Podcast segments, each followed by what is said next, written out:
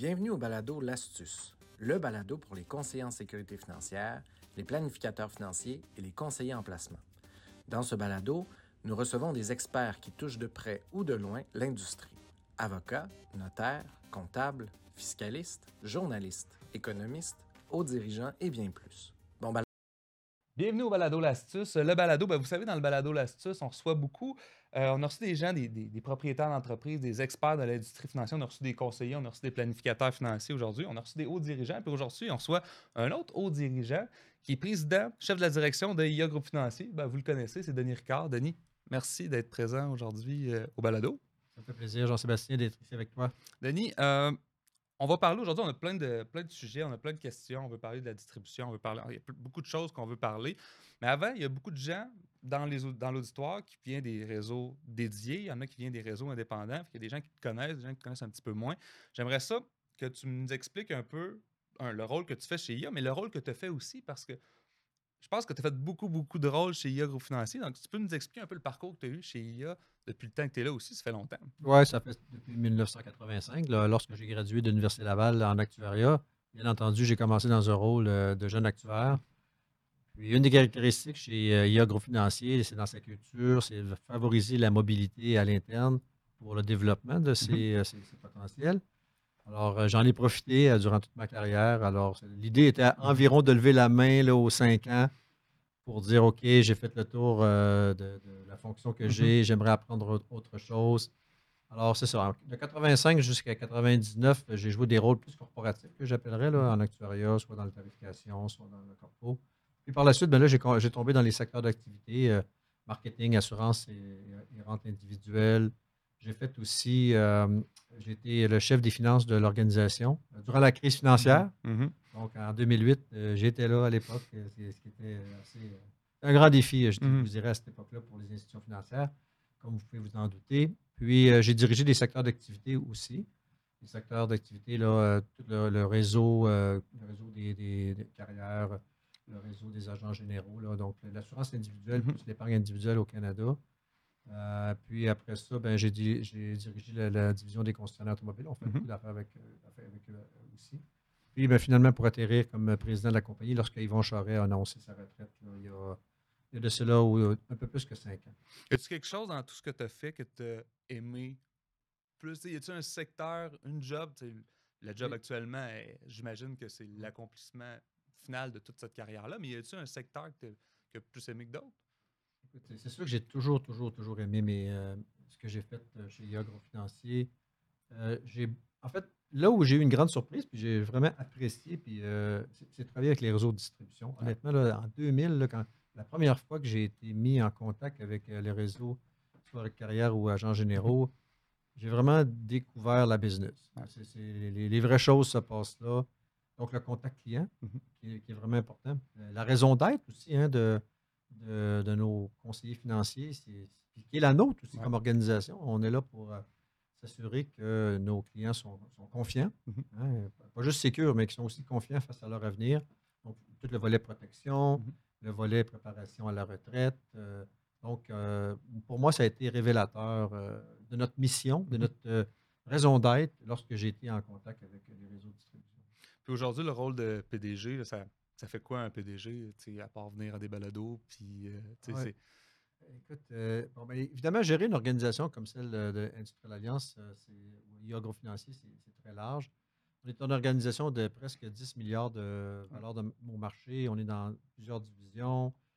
Euh, ben, pour moi, ce qui est important, c'est d'assurer la pérennité de l'organisation à long terme. Quand moi, je vais, moi, j'ai eu, moi, j'ai, quand Yvon Charest a quitté, laissé l'organisation en, en pleine santé, en pleine croissance. Alors, pour moi, c'est vraiment de préparer l'avenir de IA Agrofinancier. Donc, bien sûr, s'assurer d'avoir une équipe de direction de très haute qualité, mais aussi d'avoir fait des, je dirais, des orientations stratégiques dans des secteurs d'activité qui sont Ouais. porteurs d'avenir, qui vont permettre à l'organisation de croître, euh, pas juste au, au Québec, Canada, mais aussi à l'extérieur du pays, parce que, bon, au Canada, on, est, on a quand même une, une industrie financière qui est, euh, qui est assez consolidée. Ouais.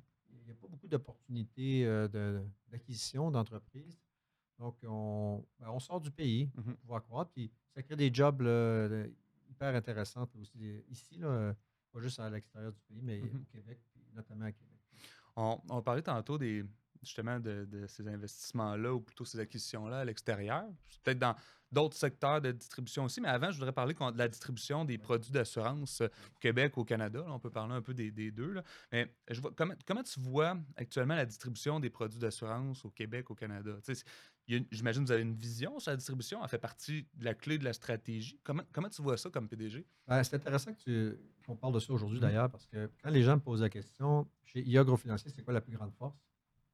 Mais ça a été d'avoir bâti des relations avec tous les réseaux de distribution. Mmh. Puis quand je dis tous les réseaux, parce qu'il y en a du plus, je vais appeler ça les plus dédiés aux plus indépendants, mmh. juste pour utiliser les terminologies que les gens comprennent bien.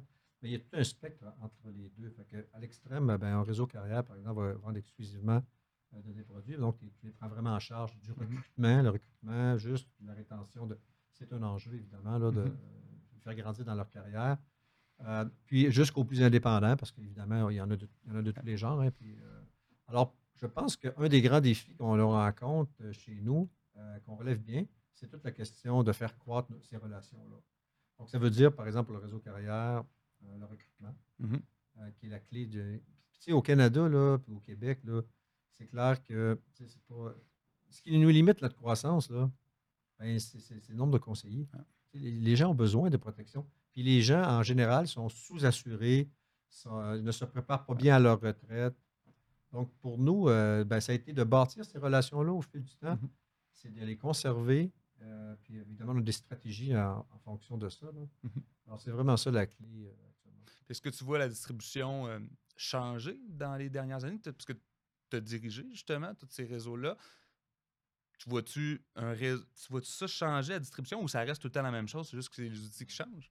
En fait, euh, ouais, euh, c'est intéressant ta question. Moi, je reviens sur notre, euh, notre, raison d'être, en fait, notre ambition surtout. Là, notre ambition, c'est d'être l'organisation qui combine le mieux l'aspect humain et numérique mmh dans la distribution de nos produits.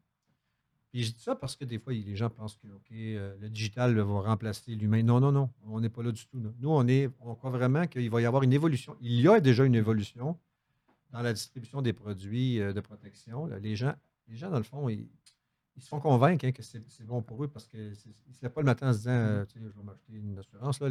Tu peux te lever le matin en disant je vais m'acheter une voiture là, parce que c'est un peu sexy. Mais un contrat d'assurance, c'est pas est sexy au monde, mais c'est vraiment important. Donc, ça prend des gens qui vont, qui vont te le dire. Ben, tu mmh auras besoin d'être protégé, tu as besoin de préparer ta retraite. Alors, nous, on est vraiment dans le sens de, combiner l'expérience humaine et mmh technologique. Donc, on a investi massivement dans des outils technologiques. Tu me poses la question comment la distribution évolue, mais elle évolue dans un sens de plus en plus numérique. Moi, je, rencontre régulièrement des conseillers financiers. Il y en a qui me disent qu'ils sont à 95% en ligne tout mmh le temps avec leurs clients. Euh, pour certains clients, ils, vont se déplacer, mais sinon, euh, il y a moyen d'être beaucoup plus productif, de servir plus de clients avec les outils technologiques. Et les clients eux-mêmes s'attendent à ça. Alors, ce qui n'était pas le cas avant la pandémie. Mmh. On avait déjà des outils technologiques très, très avancés avant que la pandémie arrive. Puis le, taux d'adoption, il était inégal. Euh, évidemment, les plus vieux, ils fonctionnaient encore papier. Puis, puis les plus jeunes commençaient à s'intéresser à ça. Quand la pandémie est arrivée, tous ces outils-là ont été utilisés massivement. Mmh. Euh, puis maintenant, l'adoption ben, a été, je dirais, le catalyseur, ça a été le fait que les clients, à un certain moment donné, ne voulaient justement pas voir les gens en personne. Mmh. Alors, tout le monde, tout le monde s'est habitué à travailler avec ces outils-là. Puis, euh, on a, comme je dis, on a investi massivement là-dedans.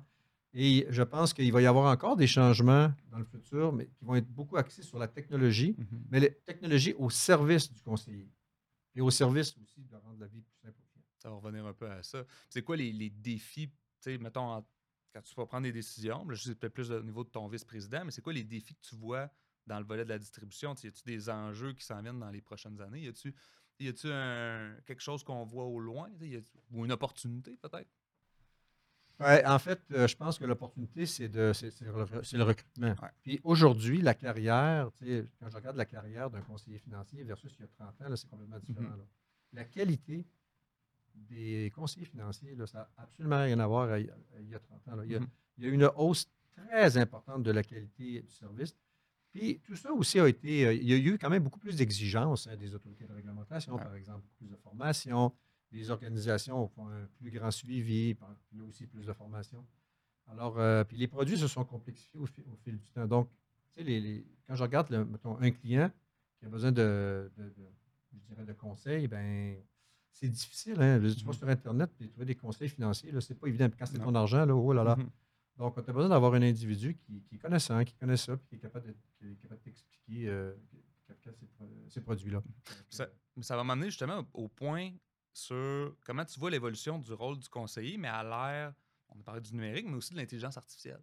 T'sais, On entend beaucoup parler de l'intelligence artificielle. Je ne sais pas si tu as joué avec ces outils-là d'intelligence artificielle, mais peut faire beaucoup de travail.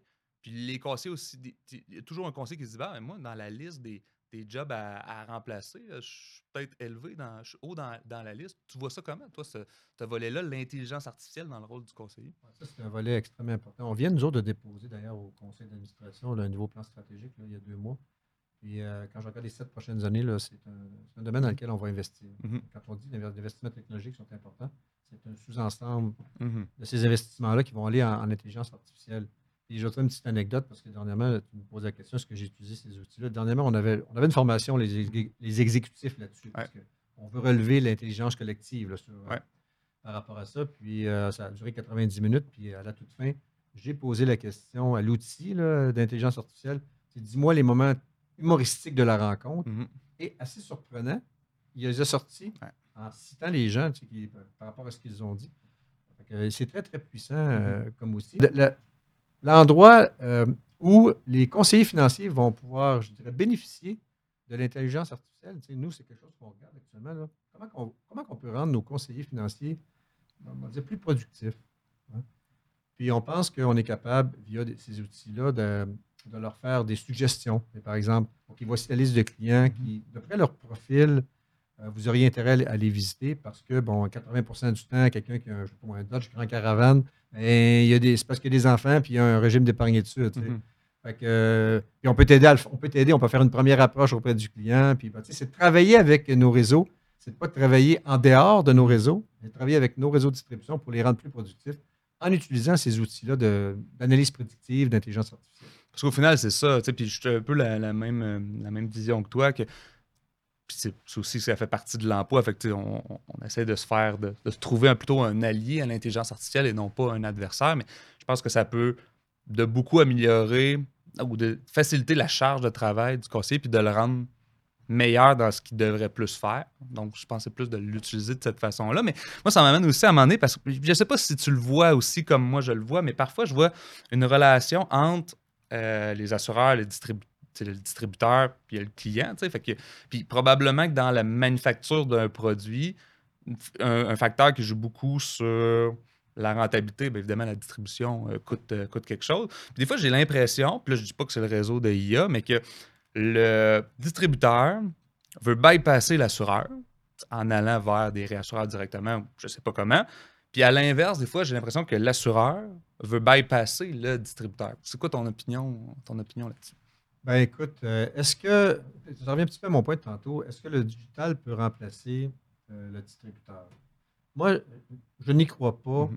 pour le genre de produit qu'on vend. Il y a peut-être des produits très, très simples, menés à gauche et à droite, là, ça se peut, là, qui Mhm. n'existent pas, mais je pense que c'est encore marginal. S'il y avait une recette, elle aurait déjà été trouvée. Ouais. Parce que la technologie est très, très, Mhm. très avancée. Puis la, la beauté de la chose dans nos produits, c'est ce sont des produits qui se vendent. Fait que la réalité, c'est que la technologie va complémenter le travail du conseiller, va le rendre plus, plus productif, Mhm. va faire en sorte qu'il va, pour chaque vente qu'il va faire, il va, ça va être, ça va être un peu moins d'effort. Ouais. Euh, donc, il va pouvoir en faire plus. Euh, on le voit déjà, là, moi, je, je rencontre, je rencontre des conseillers, tu parlais des rendre plus productifs. Là. Tu sais, euh, L'année passée, là, je suis allé dans un- une soirée, puis on reconnaissait les- les- nos meilleurs conseillers. Je posais à notre meilleur, du coup, donc, euh, comment ça fait que cette année, tu as, réussi à encore dépasser tes, tes objectifs? Puis là, il m'a dit, écoute, j'ai investi. Mhm. Dans ce cas-là, il avait investi dans une personne de plus, un, un adjoint de plus, Mhm. parce que lui, il veut être devant ses clients. Mhm. C'est là, que- c'est là que c'est payant. C'est quand c'est, cette relation-là que le conseiller a avec son client. Le plus de temps qu'il peut passer avec, le mieux ça va être. La technologie va aider à faire ça. De la même façon qu'il peut avoir des adjoints. Mhm. Tu crées une équipe, on le voit, là, il y a beaucoup de conseillers qui se créent des équipes pour, euh, pour être le plus souvent possible avec, euh, bon, par exemple, les clients les plus fortunés, par- c'est un exemple. Mhm. Puis euh, tranquillement, ben, ils forment les, les plus jeunes, etc. etc., puis bon, fait que la technologie va aider à mieux cibler euh, le temps à passer avec les meilleurs clients. Là. Puis il y a dans sa stratégie, parce que bon, il y a les réseaux de distribution, tu as parlé du réseau carrière tantôt, il y a le réseau Investia, il y a le réseau d'IA gestion privée. Euh, c'est quoi la stratégie d'IA pour bien supporter? Parce que là, avec tout ce que tu dis, j'imagine qu'IA supporte bien ses conseillers dans toute cette industrie-là, parce qu'il y en a plusieurs réseaux indépendants. Là. Comment IA investit dans ses conseillers? Écoute, euh, c'est sûr qu'on essaie de créer des outils qui peuvent être exportés d'un réseau à l'autre. Hein. Mm-hmm. La, réglementation au Canada, on sait, là, elle est différente pour les fonds mutuels, pour mm-hmm. l'assurance, bon, pour les, courtiers de plein d'exercice. Alors, euh, oui, oui, les gens ont des permis différents, puis ils sont dans des environnements différents, des environnements réglementaires différents. Mm-hmm. Alors, pour nous autres, si on, si on bâtit un outil, euh, par exemple, un exemple bien simple, la question de, vente d'assurance individuelle, ben, on s'assure que ce, qui est utilisé par le réseau carrière, ben, il peut être utilisé dans le réseau courtage. Même chose pour les, les fonds. Bon, on, on, bâtit aussi pour les fonds distincts. Il y en a certains qu'on veut utiliser aussi, réutiliser pour, euh, pour les fonds mutuels. C'est vraiment, en anglais, ils disent reuse. Là. Mm-hmm. On bâtit quelque chose pour le réutiliser à travers les autres réseaux le plus possible. Mm-hmm. C'est ça notre stratégie. J'imagine aussi que ça permet d'être plus performant en général, parce que oui, il y a des réseaux de distribution dédiés, mais en même temps, quand on se rend compte, on regarde les chiffres, il y a c'est plus de ventes de polices d'assurance au Canada. Fait il n'y a pas juste les réseaux carrières qui, contribuent, il y a les réseaux indépendants aussi. Oui, en fait, euh, ça, c'est une belle statistique que, tu démontres ici. Les parts de marché de IA Groupe Financier au Canada en assurance individuelle, mhm. c'est à peu près 25% Donc, une police sur quatre au Canada en assurance est vendue par un conseiller qui fait affaire avec IA. Mhm. Comme tu le dis, ben, c'est à travers tout l'aspect. Puis pourquoi on en vend autant? C'est que nous, on est vraiment. Il y a différentes raisons. En fait, j'en nomme toujours quatre. Là. Il est bien simple. Le premier, c'est sûr, c'est qu'on a toute la gamme de produits. Le deuxième, les outils technologiques qu'on a bâtis pour nos, conseillers sont, vraiment le state of the art, parmi les meilleurs. Euh, on a évidemment toute la question euh, du, service. On a un service impeccable pour nos clients. Puis on est aussi dans le marché de, la famille. Mm-hmm. On est beaucoup dans le marché de la famille. Ça ne veut pas dire qu'on ne vend pas des, polices importantes, des polices avec des, montants d'assurance importants. Mais en général, on est vraiment dans le marché plus euh, de la famille, donc avec une police moyenne plus petite, mais qui sert l'ensemble de la population. Mm-hmm. Parce que souvent, les institutions financières au Canada vont essayer de cibler vraiment juste les marchés haut de gamme, ce qui laisse un marché qui n'est pas servi. C'est celui, c'est ce marché-là qu'on essaie de, servir. J'imagine que les investissements technologiques majeurs plus administratifs qui ont été faits dans les dernières années ont un rapport à ça parce que ben ça fait une grande quantité de polices d'assurance à émettre. Ah non, c'est incroyable. plus on rend le processus de end-to-end, mm-hmm. d'un bout à l'autre, bout à l'autre, sans papier, euh, sans, tu peux le faire à distance, à ce moment-là, ça, permet à un conseiller, je ne sais pas, moi qui était à Alma, euh, ben, avant, s'il voulait aller à Dolbeau, là, il en faisait un par soir.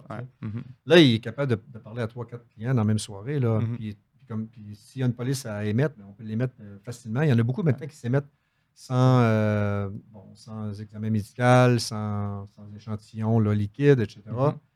Donc, il y, a une grande proportion de nos ventes maintenant qui se font immédiatement là, au point de vente.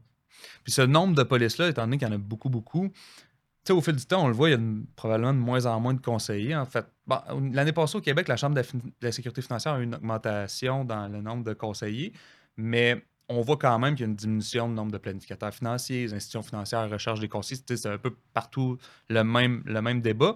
Cette transition de clientèle-là, tu vois-tu un enjeu important? Le vieillissement des gens ont besoin encore plus d'un planificateur, planificateur financier, un conseiller, ont besoin des conseils de retraite, il y a moins de gens disponibles. Puis il y a, ben, la majorité de ces clients-là? tu vois ça comment, de, ben, la majorité, une bonne quantité? En fait, euh, c'est le principal défi de l'industrie que, tu viens de nommer. C'est euh, une augmentation du nombre de conseillers au Canada. C'est un objectif qu'on devrait tous mm-hmm. rechercher comme société. Euh, parce que ça fait de meilleurs une meilleure littératie financière au, bout du compte. Mm-hmm. ce sont des, des, Canadiens qui vont être prêts pour la retraite, qui ne se fieront pas nécessairement pour l'État, qui n'auront pas des soubresauts trop forts s'il y, a un décès dans la famille, par exemple. Donc, euh, c'est un défi. Et il n'y a, malheureusement pas assez d'institutions financières, des compagnies comme nous, qui recrutons des, euh, euh, des, nouveaux dans le métier, hein, qui forment à partir de, par exemple, de l'université, etc. Mm-hmm. Alors, quand je vais dans des soirées, mettons, du réseau carrière, ben, je vois plein de jeunes. Mm-hmm. Je vois plein, plein de jeunes, on en recrute beaucoup, beaucoup. Mais quand je vais dans des soirées avec, du côté des agents généraux, il y a beaucoup de cheveux gris. Mhm. Parce qu'il y a peu de recrutement qui se fait de, ces organisations-là, malheureusement. Mhm. Alors, c'est vraiment un grand défi. Mais nous, on- nous quand je regarde notre réseau carrière, il a une croissance exceptionnelle d'une Mhm. année à l'autre. Alors, bien, on puis on va continuer parce que les besoins sont là. Puis les besoins sont là, puis en fait, il évolue, puis il va être encore plus là. Fait que probablement que ce réseau-là va bien se positionner. Oui, puis ce métier-là, là, il, il est tellement honorable. là, quand tu travailles vraiment dans, dans le sens d'aider les gens euh, dans leur protection financière. C'est c'est majeur quand tu y penses. Euh, c'est c'est pas des vendeurs d'assurance, tu comprends? là, C'est Ouais. vraiment des gens qui commencent par regarder tes besoins financiers pour te préparer en cas de, bon, soit pour la retraite, parce que c'est un jour tu vas prendre ta retraite, mais aussi s'il arrive un pépin quelconque, tu tombes malade, Mhm. tu décèdes, euh, ben, qu'est-ce qui va se passer? Là? Alors, c'est vraiment un métier qui est extrêmement honorable. Puis, un métier d'entrepreneur qui ne nécessite pas de capital au départ autre que ton temps. Ouais. C'est c'est la beauté de la chose. Mhm. C'est- voilà. Dis-moi, euh, Denis, dans le positionnement stratégique, tout ça, euh, bon, tu l'as dit, IA elle se positionne vraiment comme un chef de file dans le volet familial. Euh, mais dans, dis-moi si je me trompe, mais dans les trois, quatre dernières années, garder quand même ce thème-là, mais on a vu vouloir se positionner quand même vers le marché intermédiaire, haut de gamme un petit peu aussi. Euh, Est-ce que c'était un changement d'horizon ou c'était plus ah, on, on est prêt à ajuster ce volet-là? Parce qu'à à l'époque, on l'était moins. Là, on l'est un petit peu plus. Est-ce que je lis bien? euh? Ah Oui, on essaie de monter un petit peu plus là, dans le marché mi- mid-market, qu'on appelle là, le Mhm. intermédiaire, comme tu dis. Mais tu sais, dans le fond, on, a bâti une base tellement solide en termes de processus, euh, outils technologiques, vraiment orientés vers euh, les, les- les plus petites polices. Tu sais, c'est comme une, machine à saucisses. là. Ouais. Ça, ça- ça tourne, cette affaire-là. Ça roule bien. Puis la qualité des, des- des- des conseillers augmente, augmente, augmente. Fait qu'on est capable de servir un marché qui est un petit peu plus haut de gamme. Euh, Alors, on a vraiment tous les processus prêts, on- puis on a aussi toute la, la force de vente qui est capable de le faire. Fait que maintenant, on s'est dit, OK, on va, on va- on va changer un peu, les- Mhm. à certains endroits, le design de produits euh, pour être capable, ou même le- le- la façon dont on sert nos, nos représentants, pour être capable d'être un petit peu plus haut de gamme. Sans laisser la famille moyenne, parce que c'est ça l'objectif ou la mission euh, initiale. Puis il y a tellement eu des, des investissements là-dedans que le but, c'est pas de laisser. Non, on ne laissera jamais tomber le, le marché, euh, le marché du- de la famille. C'est un marché qui, pour nous, qui est profitable. C'est un marché qu'on connaît bien. On a un réseau de distribution aussi qui est vraiment Mhm. intégré dans ces communautés-là. Tu sais, c'est un, un secret moins connu aussi d'IA, entre, entre autres hors Québec, mais même au Québec maintenant. là. Mhm. C'est toute la question de l'immigra- l'immigration. Mhm. Euh, quand je vais dans les soirées là, avec euh, les représentants, c'est assez étonnant. Ouais. Euh, dans la région de Montréal, là, c'est, euh, c'est- je veux dire, les communautés ethniques sont extrêmement présentes. On est vraiment fiers d'être auprès d'eux. À l'extérieur du Québec, on a, on a bâti des partenariats avec des agents généraux qui venaient de, bon, des Philippines, euh, qui Mhm. venaient de, de la Chine, euh, des, des Indiens, etc., etc., qui servent bien leur communauté. Puis on, on est fiers de- on, est, on était fiers de, de s'associer à eux euh, au départ pour les aider à grandir quand ils étaient tout petits. Puis là, aujourd'hui, ben, ils sont. C'est des agents généraux, mais il y en a beaucoup qui sont, on ça, dédiés. Ouais. hein? Mhm. Ils peuvent vendre 75% de leur business auprès de, auprès de IA. Alors, on, on- on s'est associé à ce mouvement d'immigration-là, puis on va continuer à le faire. Même au Québec, à Montréal, là, moi, vois, une agence, là, je pourrais te la nommer, là. Ben, quand tu rentres, tu as tous les drapeaux, là, puis c'est comme les Nations Unies, mais ça, c'est les drapeaux de, des personnes qui sont, là. la provenance des gens qui sont là. là. Mhm. Puis la, la stratégie de IA en termes de croissance, euh, tu sais, on, on le dit beaucoup depuis, surtout depuis que tu es, le PDG au niveau des acquisitions. tu On cherche les bonnes acquisitions. Il y a la croissance organique là-dedans aussi. Puis entre les deux, toi, tu, tu vois quoi au niveau. Mettons qu'on reste plus Canada. Tantôt, tu as dit que c'est un peu consolidé au Canada, mais j'imagine qu'il y a encore des opportunités ou on est juste en, en croissance organique au Canada? Au Canada, c'est de plus en plus difficile de croître par acquisition. Il y a, plus beaucoup. tu En assurance vie individuelle, là, il n'y a, rien à acheter. Ouais. Puis la journée que ça va arriver, peut-être en avoir une, là, mettons dans, dans- dans les 20 prochaines années, peut-être en avoir une. Mais là, ils vont tous vouloir. toutes Ouais. les organisations vont vouloir l'acheter, fait que ça va se vendre à un prix très élevé. Fait que, actuellement, on investit beaucoup plus pour croître, au Canada, je parle, là, pour croître par, euh, de façon organique, qu'on appelle évidemment. Fait que, on investit en technologie Mhm. pour être capable, comme je disais tantôt, d'aider nos, nos conseillers à être plus productifs. Par exemple, offrir plus de produits par client. Mhm. Fait que là, on, on est en train de travailler là-dessus. là. Fait que ça, ça, ça va nourrir la croissance organique au-delà de celle qui se fait déjà. Ouais. Donc, c'est d'aider d'être les, les- les- les- les représentants, nos, nos conseillers, à être plus productifs de, de façon à mieux servir le client sur plusieurs aspects, plusieurs facettes de leur protection financière. Mhm. Puis ça, ben, on pense que ça va être un catalyseur de croissance. Puis c'est moins risqué que d'acheter une compagnie. Ouais. Parce que tu es dans un env- environnement contrôlé. Tu connais bien les façons de procéder. Puis tu peux, tu peux le tester de- à petite échelle en premier. Puis après ça, tu peux le, tu peux le- le- le faire grandir dans, tout ton- dans tous tes réseaux. Tu, tu le commences dans un réseau que tu contrôles. Après ça, ben, tu l'élargis à, à travers tous les réseaux de distribution avec lesquels tu travailles. Donc, au Canada, la clé, c'est vraiment la croissance organique, de faire croître le nombre de conseillers. Hein, en fait, quand on fait croître le nombre de conseillers, on n'est pas en train de. On n'est pas en train de se battre contre un compétiteur pour lui voler une business. On est en train d'augmenter la business globale du marché parce qu'il y a de la place. Mhm. Puis, il y a plusieurs années, je t'ai posé une question. Puis, on avait parlé. euh, en fait, tantôt, tu dis le portefeuille de IA en termes d'assurance individuelle, c'est assez- c'est lui qui est le plus complet, en fait, quasiment sur le marché. J'avais parlé du volet institution financière, c'est le volet bancaire. C'est ça qui manque dans l'offre. Ben, il manque. C'est ça qu'il n'y a pas dans l'offre plutôt. Puis, est-ce que, est-ce que ça serait un, un intérêt pour IA un jour de faire l'acquisition d'une d'une banque, que ce soit une banque virtuelle, peu importe? Est-ce- ou il n'y a pas de rentabilité dans le volet bancaire, c'est plus en gestion de patrimoine. tu sais? Ah, la première fois que j'ai regardé ce dossier-là, c'était à peu près en 2011-2012. là. J'ai- À, l'époque, je faisais du développement Ouais. d'affaires, puis c'est un mandat que, que j'avais pris. Est-ce que IA devrait investir dans une banque? Comme tu viens de dire, Mhm. soit une banque physique, là, euh, euh, brique et mortier, euh, et ou virtuelle. Mhm. Ma conclusion était assez claire à l'époque. Les marges bénéficiaires dans ce domaine-là sont, sont, sont trop faibles. Ce serait extrêmement difficile pour une organisation comme la nôtre de- d'aller se battre dans le même euh, marché que, par exemple, la Banque Royale, la Banque des, des Jardins, etc., la Banque nationale. Alors, euh, c'était bien clair que la, tu sais, la vie est faite de choix. Là? Mhm. Puis Ça, c'était un choix très évident pour moi là, en termes de stratégie. On n'ira pas se battre contre les grandes banques canadiennes dans leur, dans leur créneau. Mhm. Euh, maintenant, est-ce qu'une banque virtuelle euh, ferait l'affaire? Écoute, les, les- les banques canadiennes sont, sont rendues des banques virtuelles. Mhm. Tout le monde est rendu virtuel. Fait que ça change, ça change strictement rien. Fait que nous, la- notre stratégie, si on, voit, si on voit un intérêt à, je vais appeler ça, offrir quelque chose de bancaire, un compte, un chèque, whatever, à un client, ben, on ne le fera pas comme manufacturier. Mhm. On va utiliser ce qui existe déjà. Fait que ça va être des partenariats. Mhm. Fait que, euh, on n'est vraiment pas dans la manufacture bancaire. Là. On, veut, on veut faire du. En fait, il faut choisir où on va être bon dans la vie.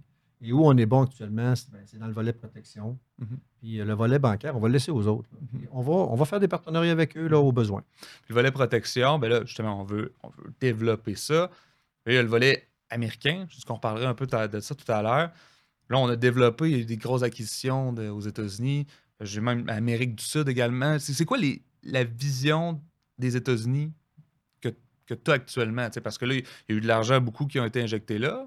On veut la, on veut la rentabiliser. C'est quoi, le- c'est quoi le futur Oui, aux oui. États-Unis? En fait, quand on a fait notre euh, réflexion stratégique il y a six ans à peu près, là, euh, on, a, on a déterminé que c'est qu'au Canada, c'était un marché mature, comme viens- qu'on vient de le dire, puis que ben, les opportunités de croissance, c'était plus aux États-Unis. On avait commencé, nous, en 2010.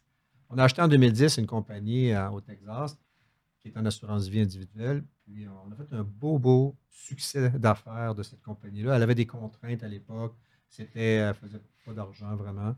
On a transformé complètement cette, cette, cette business-là. Puis aujourd'hui, c'est vraiment un, catalyseur important de croissance là, aux États-Unis.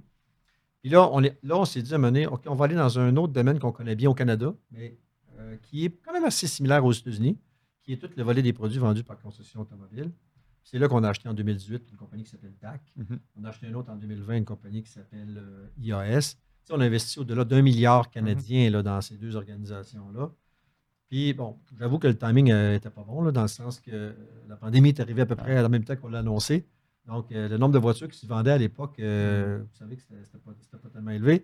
Alors, on a quand même souffert au début, là, en termes de, bon, résultats financiers, c'était pas ce qu'on s'attendait. Mais là, on voit que ça revient. On- les gens ont besoin de voitures, là, quand même bien qu'on pourrait penser que ça va s'éliminer, ce n'est pas le cas. C'est il y a une demande très importante de voitures. Actuellement, il y a quand même des contraintes parce que les taux d'intérêt ont augmenté, le, le coût de financement pour les consommateurs est élevé.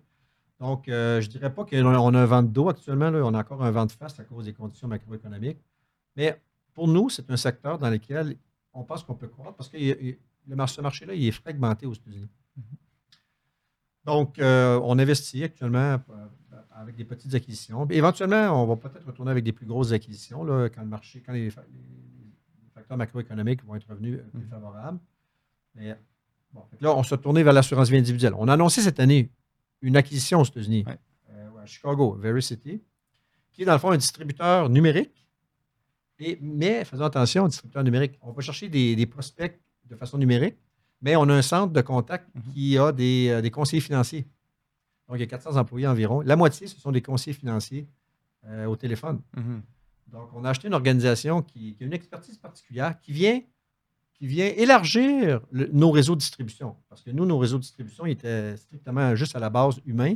Là, on vient de, on vient de dire, OK, le numérique en premier, mais l'humain en deuxième. Sais, Dans le sens qu'il vient- complé- complémenter le fait qu'on a identifié un client, l'humain vient. Donc, c'est toujours la combinaison des deux, mais l'ordre n'est pas si important que ça. Donc, on vient d'augmenter euh, l'expertise du groupe au, au complet en achetant cette compagnie-là, en ajoutant cette expertise de, de- génération de prospects de, de façon numérique. Fait qu'on est bien content de cette acquisition-là. Elle n'est pas, closée, by the way, elle n'est pas finalisée parce qu'une compagnie publique, là, il faut le faire d'ici, euh, on devrait se faire dans le premier trimestre 2024. là. Mais clairement, on, on est dans un mode où on, on investit en assurance vie aux États-Unis parce qu'il ben, y a de la place. La recherche là, sur ces acquisitions-là, c'est une équipe interne qui font des recherches parce que j'imagine qu'aux États-Unis, ils ne viennent pas cogner euh, sur à Québec pour dire je suis à vendre. Oui, en fait, euh, oui, il faut, euh, il faut se faire connaître. Euh, on a des- une équipe d'acquisition qui travaille avec les banquiers d'affaires aux États-Unis, qui aussi identifie des compagnies avec qui Mhm. on parle. Donc, il y a plusieurs façons de le faire. Un, il faut que tu te fasses connaître. Donc, les banquiers vont t'appeler si jamais il y a une organisation qui décide de se vendre. Vois ce qui va arriver. Une compagnie qui va être vendue, hum, le propriétaire, il va contacter des banquiers d'affaires, puis là, ils vont regarder le, le spectre des acheteurs potentiels. Bon, ben, L'idée, c'est c'est de te faire connaître, puis ils vont t'appeler, ils vont dire OK, ça, ça t'intéresse-tu? C'est une façon. Ou d'autres, ça peut être directement en communiquant de façon régulière avec des prospects, euh, des propriétaires, puis leur dire si jamais tu mets en vente ta compagnie, on aimerait ça. Puis C'est trouver une façon Mhm. De te démarquer du marché pour avoir un meilleur prix possible aussi à la fin. J'imagine que vous êtes actif aussi dans vos recherches. OK, on va faire des recherches dans tel secteur d'activité. Tel, Puis là, on connaît mieux le secteur, on connaît les entreprises, puis là, on a plus d'informations pour Oui. prendre des décisions. Actuellement, on a deux marchés aux États-Unis dans lesquels on regarde. On n'a pas ouvert un troisième. Puis on ne va pas à l'extérieur des États-Unis. Tu as parlé d'Amérique du Sud. ça- Moi, ce que je me suis donné comme mandat, c'est euh, d'ici 2030, c'est d'avoir regardé euh, soit un, un troisième secteur aux États-Unis ou une nouvelle géographie. Ok. Fait que C'est pas impossible qu'en 2027-28, qu'on se dise, OK, on va aller explorer l'Amérique du Sud ou l'Asie, peu importe, Mhm. l'Europe. Comme on l'avait fait dans les années 2000, à, à partir de 2005, on s'était dit, OK, on va aller de façon sérieuse aux États-Unis. On avait alloué une ressource, un exécutif, là, Mhm. aux États-Unis. Ça a pris cinq ans avant qu'on achète notre première compagnie. Fait que si en 2027-28, on décide de- d'explorer, par exemple, l'Amérique du Sud, peut-être ça va prendre 3-4 ans. Puis c'est tout à fait normal, là, avant qu'à un moment donné, on ait un, un- un investissement euh, significatif. Mais il faut commencer quelque part. Ça se peut-tu aussi dans les stratégies d'acquisition? euh, je sais que tu es proche de l'équipe probablement d'acquisition. euh, que dans leur recherche, finalement, des fois, c'est des technologies qu'ils vont trouver dans l'organisation. Dire, hey, ça, ça pourrait être intéressant dans notre structure interne. La, la compagnie est intéressante, mais c'est pas ça qu'on veut. C'est la technologie pour nos opérations ici au Canada ou peu importe aux États-Unis. Ça doit faire partie d'une stratégie. niveau Ben, la compagnie Vericity qu'on a achetée à Chicago, c'est ça. C'est exactement ça. C'est exactement ça. là. En fait, c'est intéressant. On a acheté un groupe financier, un petit groupe financier, puis le petit groupe financier, il détenait un distributeur et un manufacturier. Il y a aussi une compagnie d'assurance dans ce groupe-là qui s'appelle euh, Fidelity Life. Mhm. Puis tu as le distributeur qui s'appelle eFinancial. On n'a pas acheté pour euh, Fidelity Life. On avait déjà une compagnie Ouais. au Texas. On a acheté, c'est plus pour eFinancial qu'on l'a acheté, qui est le Mhm. distributeur. Puis c'est à cause de l'expertise numérique Mhm. euh, de cette organisation-là.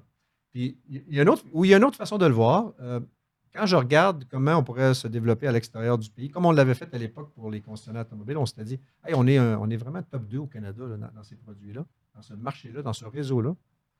Ben, ça a l'air de quoi aux États-Unis? Puis on est-tu capable d'aller exporter notre expertise aux États-Unis? Fait que ça, c'est l'autre façon qu'on peut le Mhm. voir. là. Puis, euh, tantôt, là, tu viens de dire, mettons, on est numéro 2 aux États-Unis. En termes d'assurance individuelle, IA, elle se positionne, elle se positionne bien et dans le top 5, dans le top 10. Ben, aux États-Unis, on s'est niché. Mhm. Parce que, on- encore une fois, un peu comme, un peu comme l'équivalent des. Quand tu me posais la question tantôt, est-ce qu'on veut compétitionner contre les banques? On veut être dans le bancaire au Canada, puis moi, je t'ai dit, Hum, il y a des gros joueurs, puis avant d'être aussi bon que les autres, là, ça va prendre des décennies. là.